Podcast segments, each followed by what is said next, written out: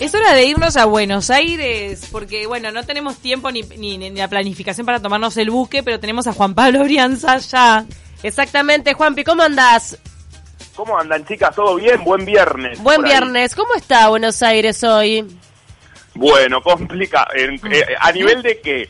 No sé, ha- ha- Como está hablemos del cielo. tiempo, hablemos del tiempo primero que nada.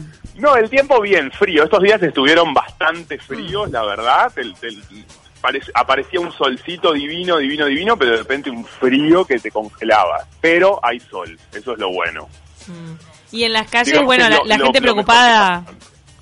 La gente muy preocupada, la verdad que eh, Mm. estamos en épocas recontra complicadas, eh, la crisis está cada vez más fuerte, bueno, obviamente después de, la, de las pasos, de la devaluación, eh, se complicó todo, recién escuché que hablaban de los precios y eso, y eh, para ser claros, sí se reflejaron ya en los supermercados en realidad, Ajá. eh, se refle o sea, digamos que las listas que le llegan a los supermercados, en las góndolas se ve entre un 10 y un 15% de aumento.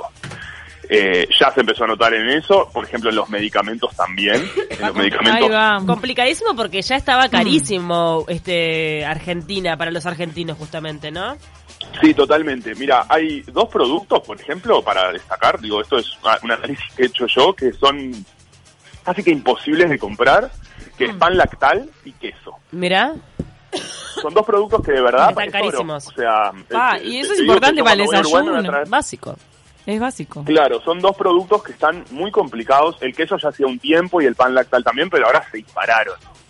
Este, para los uruguayos que vengan, se van a... Tráiganse en la, en, la, vali- en la valija. Es buena, ¿no? Ay, qué terrible, pero por ejemplo las panaderías de barrio, de repente comprando pan fresco, bueno, evitas el Sí. pan lactal y, y ahorras unos mangos. eso. Sí, también, y tenés lo que venden en los supermercados chinos, Mm. los panes, pero la verdad que sí, está complicado. Eh, ya se reflejó, este, bueno, digo, todas las medidas, o sea, pa- para hacer un repaso de lo que ha pasado, bueno, después de las pasos del triunfo, digamos, de Alberto Fernández sobre Macri, enseguida Macri dio un discurso el lunes donde culpó al kirchnerismo y apuntó contra ellos con toda, eh, por la devaluación, por la credibilidad que el kirchnerismo tiene en el mundo, por la falta de credibilidad, eh, si se vuelve al kirchnerismo lo que podría pasar. Ese fue el mensaje que Macri dio el lunes. Enojado, se lo vio Sí. enojado claramente. Se tuvo que retractar porque la verdad es como que prácticamente le echaba la culpa a la gente y no hacía ningún tipo de autocrítica. Sí, la verdad fue muy fuerte. eh, digo, todas las declaraciones eran eso, lo que vos decías. La esencia era iba por ahí, Pau. Y el miércoles se retractó de un mensaje donde lo que tuvo que hacer fue pedir disculpas, donde tuvo que decir que la culpa era de él y de su equipo, mm, claramente por ahí, eh, que entendió lo que había pasado en las elecciones, que entendió la gente que lo había votado en las elecciones pasadas y ahora no lo había apoyado que él, por su formación de ingeniero, había tomado una serie de medidas durante el gobierno para solucionar problemas de raíz, pero que eh, la vida, el día a día de la gente se le había hecho imposible, que era casi como trepar el aconcagua. Esas fueron palabras de él. Yo me acordaba también, ¿se acuerdan que Mirta Legrand se lo dijo en la cara, en la mesa, en un almuerzo, cena con Mirta Legrand en la tele? Ella le dijo, usted tomó las medidas que tomó, pero usted se olvidó de la gente. O sea, la Sí, gente se y- está haciendo muy cuesta arriba cumplir con el, los Totalmente. tarifazos, etcétera. Eh, En, en, en estos resultados de las pasos me acordé mucho de ese momento en el que Mirta se lo zampó en la cara. Y Mirta, que fue una de los que los apoyó. Claro, por eso fue muy la- fuerte. La, elección del.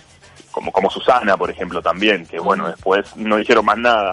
Bueno, Eh, y la gente Totalmente. y, la gente que comenta, está preocupada con lo que va a pasar, está con expectativa de lo de octubre, que, que Sí, ¿cuál es el sentimiento? El sentimiento obviamente es un enojo hacia Macri eh, de todo el mundo. Eh, Macri anunció una serie de medidas económicas que la verdad que la gente no las tomó bien. Por ejemplo, hay una encuesta que salió del Centro de Estudios de, Opinión Pública donde dicen que 6 de cada 10 consideran que las medidas económicas que anunció Macri tienen un objetivo electoral y no de solucionar problemas. Básicamente las medidas fueron, por ejemplo, eliminar el IVA para los alimentos básicos, eh, para los empleados de dependencia van a recibir como hasta dos mil pesos en, los bolsillos, eh, cinco mil pesos, un, bono de, mil pesos eh, en septiembre y en octubre para los desempleados y los trabajos los trabajadores informales, cinco mil para los empleados públicos y las fuerzas de seguridad, o sea, varias medidas económicas que a la gente, am, obviamente que a algunos los alivia, porque la gente no está llegando a fin de mes. Claro. A la clase media, los jubilados, era lo que yo les decía el otro día, se nota que están afectados. Vos vas al supermercado y ves a la gente contando la plata en la caja. Ves a la gente mirando los productos, ves a la gente comprando, me incluyo, ¿eh? También, donde vamos y compramos, eh, porque digo, los que vivimos acá, terminás comprando las marcas de los supermercados, que generalmente son un poco más baratas, pero quizás en algunos productos, no te digo en todo, porque bueno, uno trata de cuidar algunas cosas, pero digo, se está yendo a eso. Los días de descuento eh, es cuanto más gente hay en los supermercados, o sea, la gente está muy preocupada. Otro de los temas que ha habido es el congelamiento de la nafta, que eso sí tuvo un para atrás y para adelante, pero es otra de las cosas, otra de las medidas que, que Macri anunció, digamos. Bien. Pero sí, está complicada la situación. Eh, por otro lado, salió también Alberto Fernández a hablar, eh, que lo llamó Macri.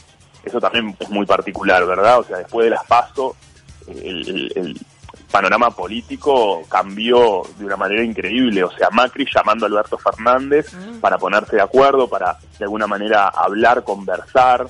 Eh, Alberto Fernández se lo ve, como decía el otro día, bastante mediador, donde dijo que bueno que las medidas le parecía que estaban bien, pero que en el contexto que se estaban tomando no era el adecuado.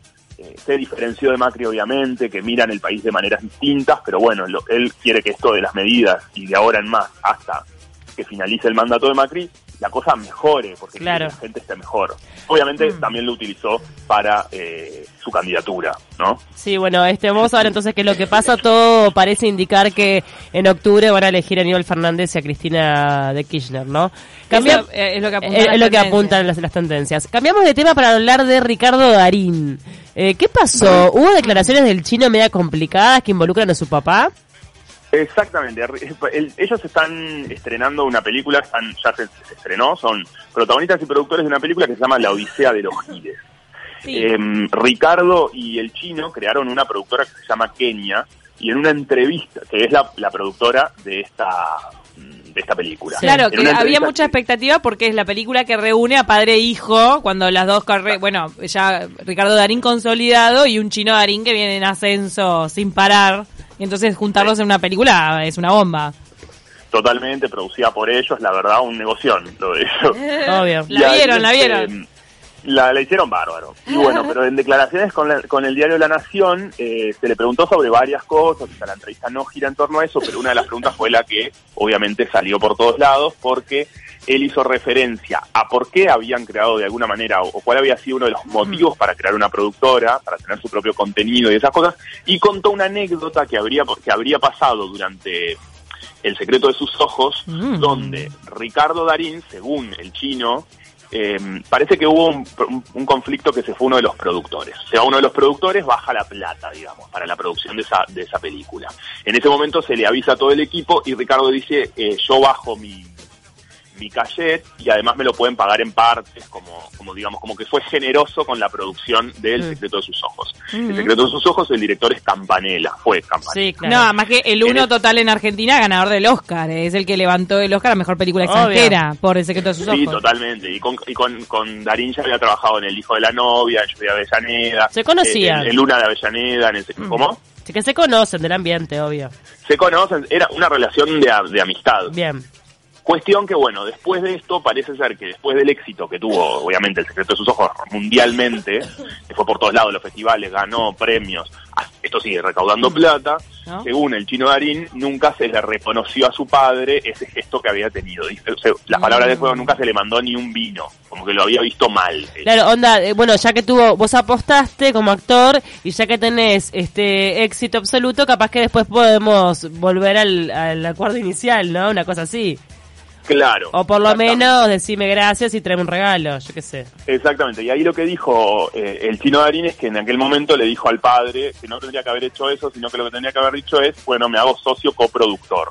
Claro. Entonces, ceder que no le paguen esa parte, pero sí que se le reconozca a futuro. A raíz de eso y de otras cosas obviamente más, como la creación de sus propios contenidos y qué sé Se yo. ve que el chino a vuela en los eso- negocios, ¿eh? Ah, visionario. Se ve que el chino vuela en los negocios. Sí, igual tampoco es tan complicado, ¿no? Sí, o sea, sí. digo, qué sé yo, si vos bajás tu calle y no sé cuánto, que se reconozca futuro, ¿sabes? Obvio. Es, es lógico Mm, lo sí, que él plantea. Entonces dicen que a partir de eso crean, por ejemplo, la productora. O sea, fue más una anécdota por ese lado, pero por supuesto todos los titulares, por todos los blogs y lugares salieron diciendo el chino Darín eh, reavió una pelea entre Campanella. eh, padre, o sea, pa- Darín padre y Campanella. Campanella salió a decir que no tenía nada para declarar sobre eso, que de última lo aclarase el chino. Y el chino, que ahora trabajaría en una película con Campanella, dijo que no, que no tenía ningún, puso un tweet donde dijo que en realidad no tenía ningún problema con Campanella, que la relación era bárbara, pero bueno, que eso era lo No sabía que el chino tiene un proyecto con Campanella, la reembarró. Parece que sí. Ay, ay, Por ay. eso salió. Pero bueno, igual, ah, me parece que, viste, como es esto, Mm. a todos les sirve, va a estar todo bien. O sea, a Campanella le sirve tener al chino y al chino le sirve trabajar con Campanella. O sea, Claro. tampoco es que, ¿no? Sí, el chino Pero bueno, ese fue el es de los que actores. Es de los ¿Cómo? actores del el chino de alguna manera es de los actores del momento. Sí, claro. Y es de los actores del momento, con mucho éxito en Mm. España, eh, obviamente respaldado por su padre en toda su carrera. Entonces, sí, obvio, eh, te sirve tenerlo en una película. sin Totalmente. duda. Bueno, Juanpi, muchísimas gracias por este contacto. ¿Algún Mm. piquecito querés tirarnos? Eh, Piquecito, miren, fui a ver una obra eh, donde hay una uruguaya, así que los que vienen también se las recomiendo, en el Teatro del Tinglado, este, mm, Los Amantes de la Casa Azul. Está un, es una chica que se llama Maya Francia, la actriz, es una actriz uruguaya que nos deja muy bien parados con su Mm. actuación, la verdad que se destaca, ella trabajó, según tengo entendido, entendido, en, entendido en el Teatro del Galpón en Uruguay.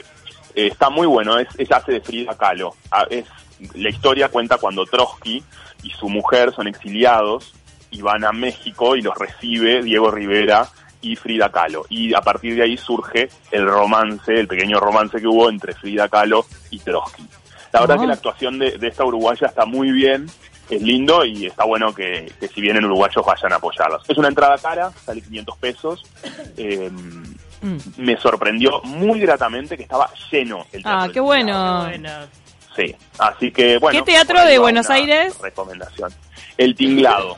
El Tinglado. Los viernes a las 20 horas y los sábados 22.15, así que da perfecto si los uruguayos vienen por acá. Buenísimo, Juanpi, muchísimas gracias. Te mandamos un abrazo grande y estamos en contacto la semana que viene. Abrazo grandote, buen fin de semana para todos.